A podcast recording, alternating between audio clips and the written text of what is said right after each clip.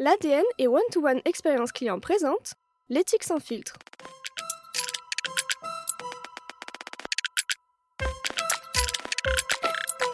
Bonjour à toutes et à tous et bienvenue dans l'éthique sans filtre, le podcast qui plonge au cœur de l'intelligence artificielle et de la data, le tout sous le prisme de l'entreprise et de l'éthique, tout un programme. Je suis euh, Guillaume Ledy et c'est avec un grand plaisir que je vous propose aujourd'hui un épisode qui vient conclure pour le moment notre exploration de ces enjeux. Parce que après avoir tenté de définir en quoi les intelligences artificielles peuvent ou non être éthiques sous différents angles, il nous a paru intéressant de prendre du recul et de nous poser tranquillement avec cette question en tête. Mais au fait, a-t-on encore vraiment besoin d'innovation? Alors cette question en a appelé d'autres autour de la notion de progrès et de la nécessaire adaptation de nos systèmes, notamment économiques, aux limites planétaires. Heureusement, on n'est pas seul à nous confronter à ces problèmes métaphysiques. La philosophie le fait depuis un bon moment, et puisqu'il est un peu complexe encore d'interviewer Aristote au sujet de son éthique à Nicomaque, on a le plaisir et l'honneur de recevoir Vincent Bontemps. Bonjour Vincent. Bonjour Guillaume, bonjour à toutes et tous. Vous voyez, je vous compare immédiatement à Aristote, comme ça au moins ça pose un peu les enjeux. Ah moi je pensais que ce que vous évoquiez c'était la possibilité de faire un, Aristote de synthèse. Oui, c'était également, également ça. Le Vincent Bontemps n'a pas encore besoin d'être de synthèse puisqu'il est là avec nous. Vous êtes donc philosophe, auteur de nombreux ouvrages, dont le dernier en date euh, Au nom de l'innovation, sous-titré Finalités et modalités de la recherche au XXIe siècle. Il a paru récemment aux Belles Lettres. Et si je ne me trompe pas, votre analyse des fondements et des mythes entourant l'innovation pourrait bien nous offrir une perspective nouvelle sur les enjeux éthiques euh, actuels autour de l'intelligence artificielle et de ses développements récents. Ma première question, du coup, puisqu'on est dans l'éthique sans filtre, c'est de savoir quelle est votre définition de l'éthique. Je sais que vous êtes assez proche d'un philosophe qui s'appelle Gilbert Simondon à ce sujet. Gilbert Simondon était le, plus grand philosophe des techniques du XXe euh, siècle. Et euh, même si ça n'est pas paru euh, très évident à ses contemporains, c'est bien une intention éthique qui a guidé euh, ses recherches. Hmm. Son livre le plus connu s'appelle Du mode d'existence des objets techniques. Il est paru en 58. Et dès les premières pages, il indique que la tâche qu'ont les philosophes et les intellectuels de son temps est de réhabiliter la valeur culturelle des machines et que c'est une tâche analogue à celle qu'avaient les humanistes vis-à-vis de la dignité humaine des esclaves. D'accord. Et cette analogie peut paraître excessive jusqu'à ce qu'on réalise, euh, comme il nous le dit, que la principale cause d'aliénation dans notre monde, dans notre civilisation, euh, n'est pas euh, l'existence des machines elles-mêmes, mais notre ignorance de leur fonctionnement et notre mépris justement par rapport à la valeur culturelle et aux effets éthiques qu'elles ont dans notre société. C'est-à-dire qu'on ne se pose pas la question, on ne soulève pas le capot, on ne se pose pas la question de comment ça marche, et du coup, parce qu'on ne se pose pas cette question-là, on ne peut pas développer d'interrogation éthique ou de pensée éthique sur le sujet? C'est ça. D'accord. On a d'abord un rapport uniquement utilitaire hmm. aux, aux, machines par rapport à leurs fonctions, aux services qu'elles nous rendent, sans faire l'effort de les comprendre comme pour ce qu'elles sont, c'est-à-dire des cristallisations d'inventions, de gestes, d'intelligence humaine et sans percer à jour donc la boîte noire, on se met euh, dans la situation d'y recourir comme si c'était de la magie.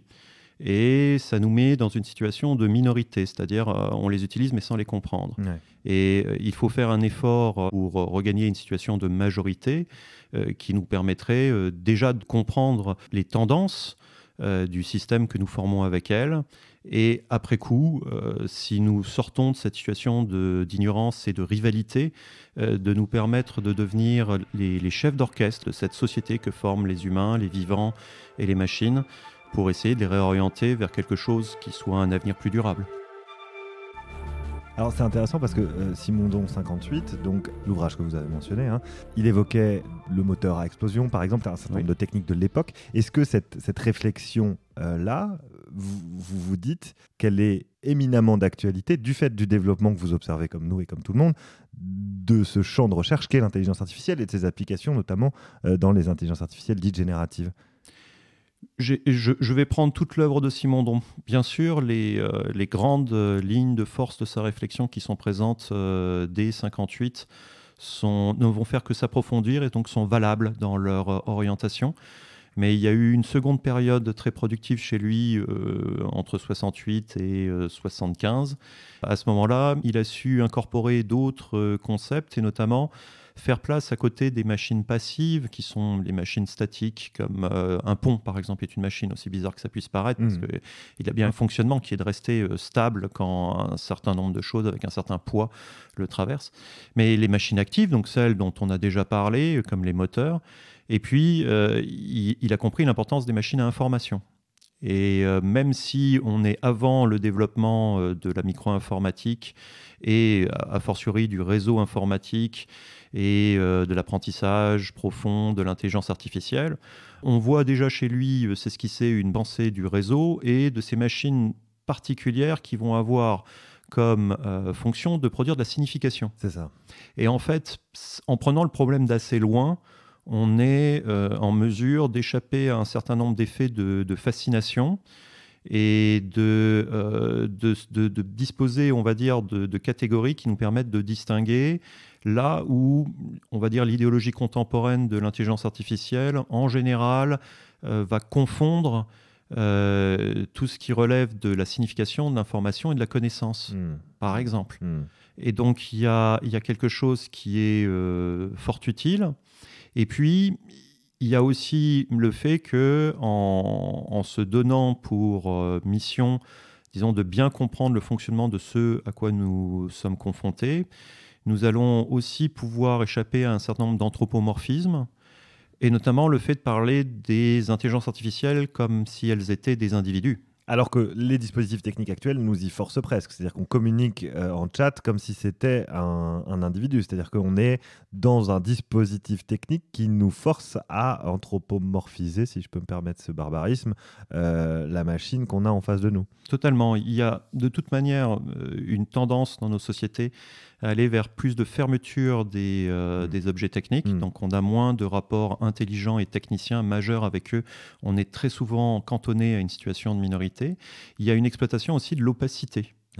du fonctionnement auquel on est confronté, ce qui est renforcé dans les technologies de type euh, IA par le fait que ce sont des algorithmes qui euh, fonctionnent à une vitesse euh, qui rend impossible, on va dire, une vérification intuitionniste, une intelligibilité, une interprétabilité simple, et euh, qu'elles fonctionnent sur des bases de données, donc à une échelle telle qu'il y a une rupture d'échelle. Il y a un double simulacre dans cette mise en scène des intelligences artificielles comme des individus. Euh, le premier, c'est euh, un que euh, Simondon avait repéré sous le nom de robot, c'est-à-dire le mythe du robot n'a pas attendu l'intelligence artificielle pour être parmi nous, et les robots, en fait, euh, n'existe pas. Euh, il n'y a pas de, machine dotée euh, d'intériorité, d'intentionnalité, même de compréhension de la temporalité. Hmm. Mais la deuxième chose, c'est que de toute façon, ce ne sont pas des individus. Ce sont des, programmes qui circulent à une échelle totalement différente. Ce sont des objets de réseau, des hmm. terminaux, hmm. en fait, hein, les intelligences artificielles. Et donc, cette double mystification explique pourquoi euh, euh, les, individus humains vont avoir énormément de mal précisément à ajuster leur catégorie éthique et que par défaut, en fait, il va y avoir ce développement euh, d'éthique un peu mercenaire qui vont simuler une, une relation éthique extrêmement biaisée, extrêmement manipulatoire, mmh. à partir du dispositif dans lequel nous sommes insérés. Alors, la dernière euh, génération d'agents conversationnels, donc on ne parle pas de toutes les intelligences artificielles, bien évidemment, mais des intelligences artificielles génératives qui s'expriment avec du langage. Elle est basée sur un système d'apprentissage sur donc, des, euh, données massives d'une taille inimaginable, dans lequel le programme va découper ce qu'on appelle des euh, tokens, des mmh. jetons mmh. de quatre caractères. Et ça, ça nous montre déjà la façon un peu inhumaine de fonctionner de ce qu'on appelle l'apprentissage euh, de ces machines. Et euh, elle prend les textes, elle fait des trous, elle joue avec elle-même, c'est-à-dire elle essaye de prédire qu'est-ce qu'il devrait y avoir, quelles sont les scènes de quatre caractères. Alors vous pouvez essayer vous-même, hein, prenez un texte et faites des trous de quatre caractères et vous pouvez voir. Et donc après, elle va avoir un système de probabilité chaque fois qu'il y a des trous, parce qu'elle le fait systématiquement. Euh, les trous vont aller partout, dans tous les textes, et elle va le faire un, milliard de fois. Et dans toutes les langues, et dans toutes les... Et dans toutes les langues, avec une primauté par la taille et par la, par la dépendance de chemin pour l'anglais. Hmm. Une fois qu'elle a, elle a fait ça, quand on parle de prédire les caractères qui viennent après, c'est pas comme si elle tenait compte juste des, caractères qui étaient juste avant. En fait, elle, crée euh, tout un écosystème de langage qui l'amène, peut-être parce qu'il y avait telle suite de 27 caractères à, un autre endroit sur mm. une autre. C'est assez intéressant d'un point de vue linguistique parce que ça nous renvoie à des, considérations qu'avait Saussure sur le fait que les, les éléments signifiants du langage, de la mimésis du langage, ne sont pas forcément les mots qu'on peut croire euh, à une équivalence entre les mots, les choses, les actions. Là, on est plus sur quelqu'un, enfin, quelqu'un, voilà, voilà qui, moi qui dérape, mais Saussure disait, lui qui était bien quelqu'un, disait euh, non, la mimésis se joue au niveau de la période, du livre, de l'encyclopédie, du fragment, de la syllabe, il y a, il y a tout plein d'échelles, donc elle est multi-échelle. Pour nos, auditrices et nos auditeurs, Ferdinand de Saussure, grand, linguiste, et fondateur de la, sémiologie au début du XXe siècle.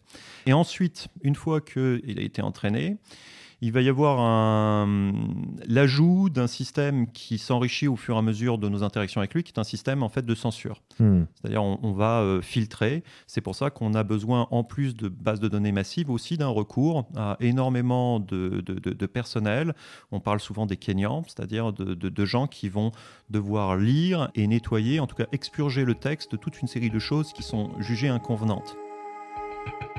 Alors, juger inconvenant, justement, et ça c'est extrêmement, voilà, extrêmement intéressant. et c'est là, je pense, qu'on est au cœur de notre conversation autour de l'éthique. Euh, par qui euh, c'est jugé inconvenant Qui euh, définit les limitations et comment elles sont incluses ou non dans le code même, le fonctionnement même de la, de la machine? Par qui ça, va être euh, essentiellement des firmes privées qui développent euh, les GAFA, par mmh. exemple, mmh. et elles vont le faire en fonction de leur marché euh, privilégié, qui est le marché américain donc avec elle-même un filtre idéologique de positionnement, et c'est ça qui fait qu'il y a ce côté lisse et politiquement correct de beaucoup d'agents conversationnels. Mmh. Et après, dans le fonctionnement auquel nous nous sommes confrontés, une fois que nous avons ça, c'est pour ainsi dire la génération de, du programme. Une fois qu'il est installé sur votre machine ou que vous fonctionnez en réseau, euh, et qu'il est sur un serveur mais que votre ordinateur sert de terminal, vous allez rentrer des prompts et euh, donc des chaînes de caractères que vous pouvez enrichir de méta-informations du type euh, répond à cette question mais en évitant de me parler d'eux. Enfin, on peut augmenter le type de contrainte. Il va y avoir une première étape qui est l'étape de génération du texte et l'intégration à ce moment-là des filtres. Et alors, les stratégies pour mettre les filtres peuvent peuvent diverger, enfin, différer euh, d'un modèle à l'autre. Il y a des gens comme Lequin qui pensent que c'est toute une série de, euh, de règles. Il y a, il Lequin qui gère l'intelligence artificielle chez Meta. Exactement. Et d'autres qui pensent que c'est par un système en fait de, médiateurs qui vont euh, détecter au fur et à mesure les, les, déviances. Hmm. Et le, le, le, résultat, c'est que vous avez l'impression d'avoir une conversation, en effet, avec un, un individu relativement euh, policé, à qui vous pouvez quand même, vous pouvez très souvent euh, contourner la plupart des, euh, des, barrages en, en, lui posant des questions, en disant si nous étions dans un monde que et, hmm. que telle personne s'exprimait, alors que dirait-elle? Donc euh, vous pouvez obtenir des discours euh, politiquement incorrects en vous y prenant en passant par la fiction ou par le jeu. Il y a, il y a de multiples façons de contourner ou alors d'éviter certaines réponses. On peut jouer avec ces générateurs. On peut faire en sorte que ChatGPT, par exemple, nous insulte c'est une possibilité.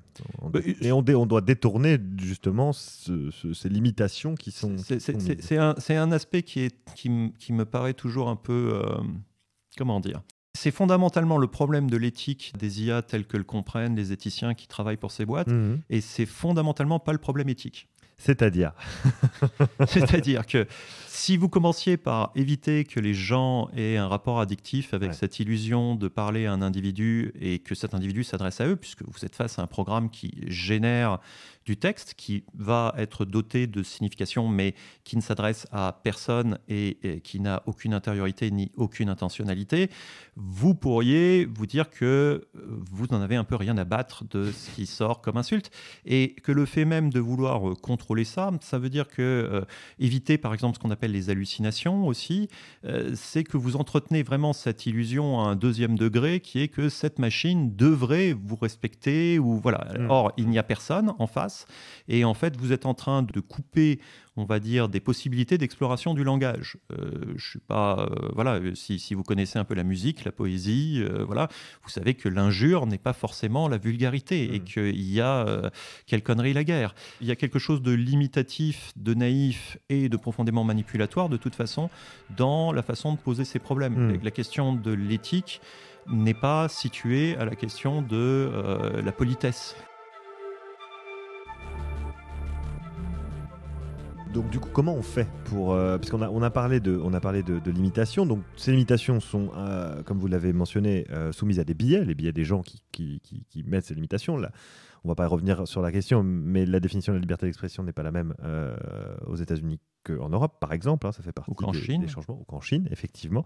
donc on a ces, ces limitations là, mais vous, vous, ce que, enfin, si j'ai bien compris, ce que vous dites, c'est que avant même de se poser ces questions-là. En fait, la question éthique fondamentale, c'est de savoir est-ce qu'on a vraiment besoin de développer ce type d'innovation et ce type de technologie? Oui, et, surtout, euh, comment elles font système?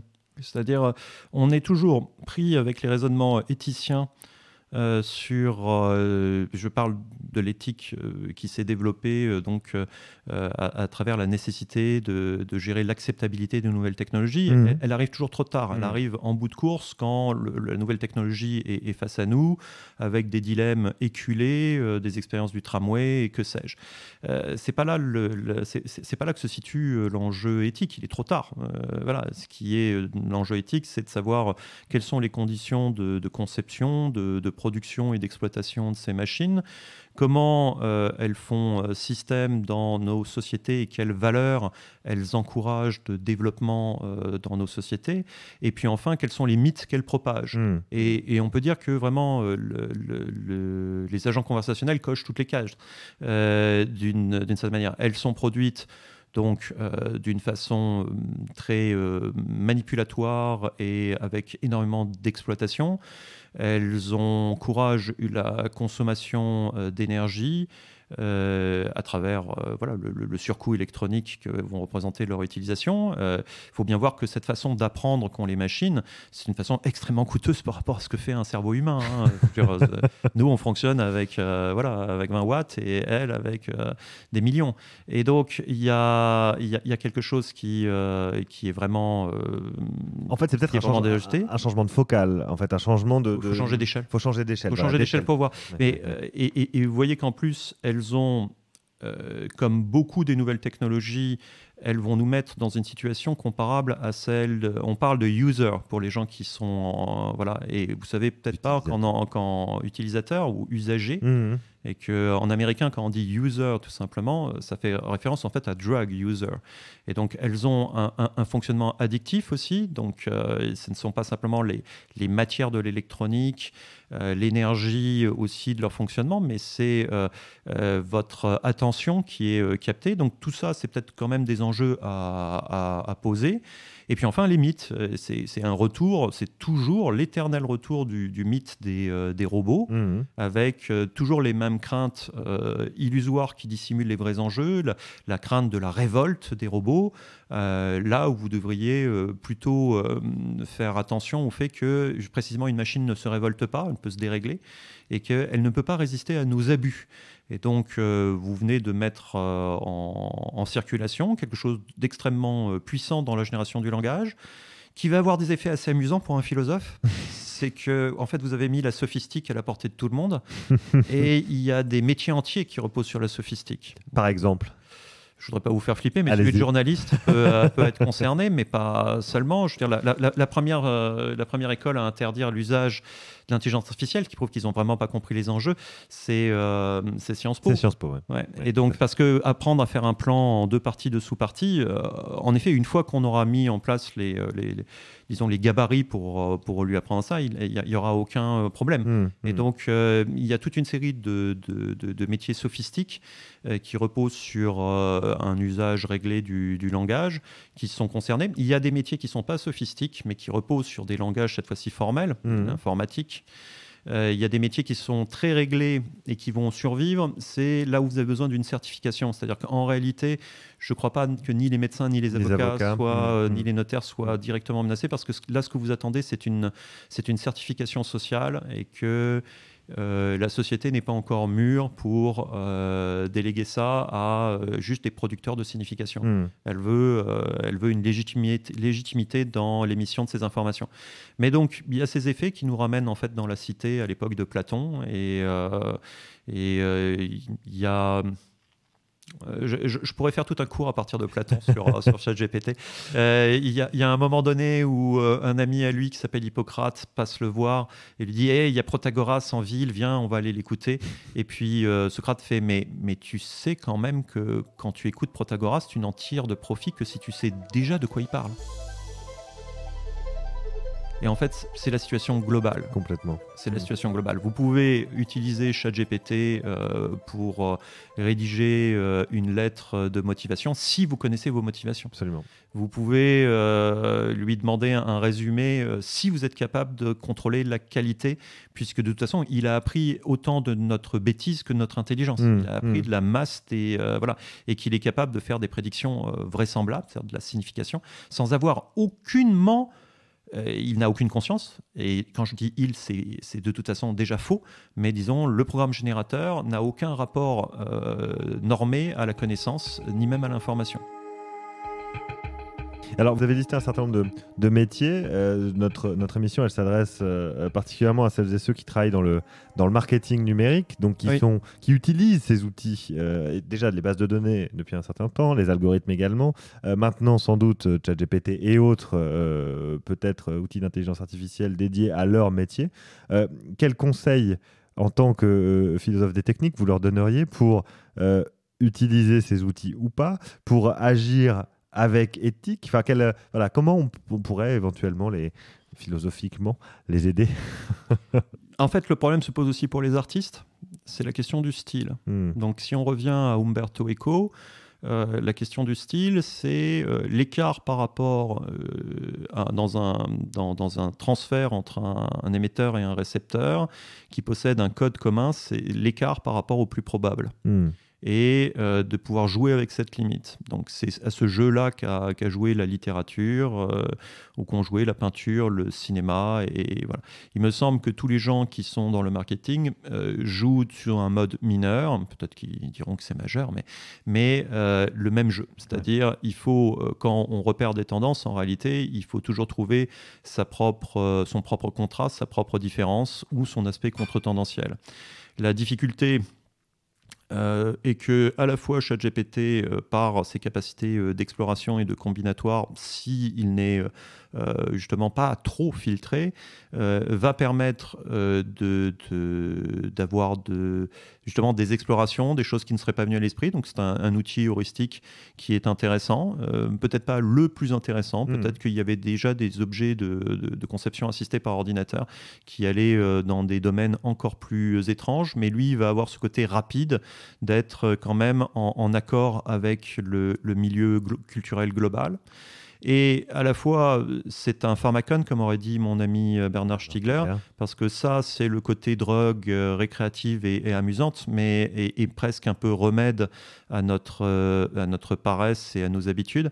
Mais, et vous, vous pouvez faire des prompts où vous dites écrivez-moi ça dans le style 2, mm. mais mélangé avec le style 2. Hein, donc vous pouvez commencer à vous-même orienter les combinaisons. Donc ça peut être un outil puissant, mais la difficulté est que tout ce que vous allez produire, euh, va rentrer immédiatement en, circulation et être euh, clonable. Hmm. Donc il y, a, surtout ce risque-là pour les gens qui sont des vrais créateurs, c'est-à-dire ceux qui précisément ne se contentent pas d'innover à partir de, combinaisons ingénieuses, mais ont euh, une, une, originalité forte, quelque chose qui n'était pas euh, probable, prédictible dans euh, les conditions de départ, dans la base de connaissances de départ, qui ont fait vraiment un concept indécidable au départ et qui enrichissent du coup de perspectives nouvelles sur le monde nos regards, eh bien, ceux-là sont en danger de mort pas immédiat. Ils vont pouvoir créer, puisque de toute façon, ChatGPT ne le fera pas à leur place. Il n'inventera pas ça. Hmm. Et, déjà, on peut faire beaucoup de choses avec des combinaisons, mais il n'inventera pas les choses qui reformulent, on va dire, les questions du problème. Hmm. Euh, mais en revanche, euh, une fois que vous l'avez mis en circulation euh, dans le champ global de ce qui peut être pillé par ChatGPT, il suffit que quelqu'un lui demande de vous copier et vous voilà dépossédé de votre originalité. Ce qui veut dire que, mais je crois que c'est vrai dans énormément de métiers déjà, quand vous êtes dans le réseau numérique, il faut qu'il y ait une composante quasi euh, matériel et un savoir-faire euh, artisanal qui fasse votre signature fractale. C'est-à-dire hmm. que euh, ce soit diffusable sans être réplicable à coût marginal. Et c'était déjà la problématique antérieurement. D'accord. Bah écoutez, ça, ça, ça, met une petite, petite conclusion avec un petit peu de pression pour les, gens, les gens du métier. on aurait pu en parler effectivement une heure. Hein. Vous me disiez hors micro que chacune des questions aurait pu être un cours d'une heure. vos, vos cours vous les donnez, vous les préparez. On, y assistera peut-être. En tout cas, merci beaucoup d'avoir pris le temps ce matin de répondre euh, à nos questions et d'avoir été aussi clair euh, dans vos réponses. Euh, j'ose espérer que nos auditrices et nos auditeurs en auront tiré un certain nombre de, un certain nombre de, de, conclusions positives et intéressantes. Je les renvoie à la lecture de votre dernier ouvrage au nom de l'innovation, finalités et modalités de la recherche au XXIe siècle, puisque c'est tout un pan qu'on n'a pas évoqué aujourd'hui, mais effectivement, l'éthique va s'appliquer aussi au champ de la recherche Peut-être que ce sera euh, l'occasion d'une nouvelle euh, émission avec Vincent Montant euh, au cours de notre deuxième saison que je souhaite bientôt pouvoir diffuser. D'ici là, très bientôt et abonnez-vous comme d'habitude. Au revoir. Au revoir.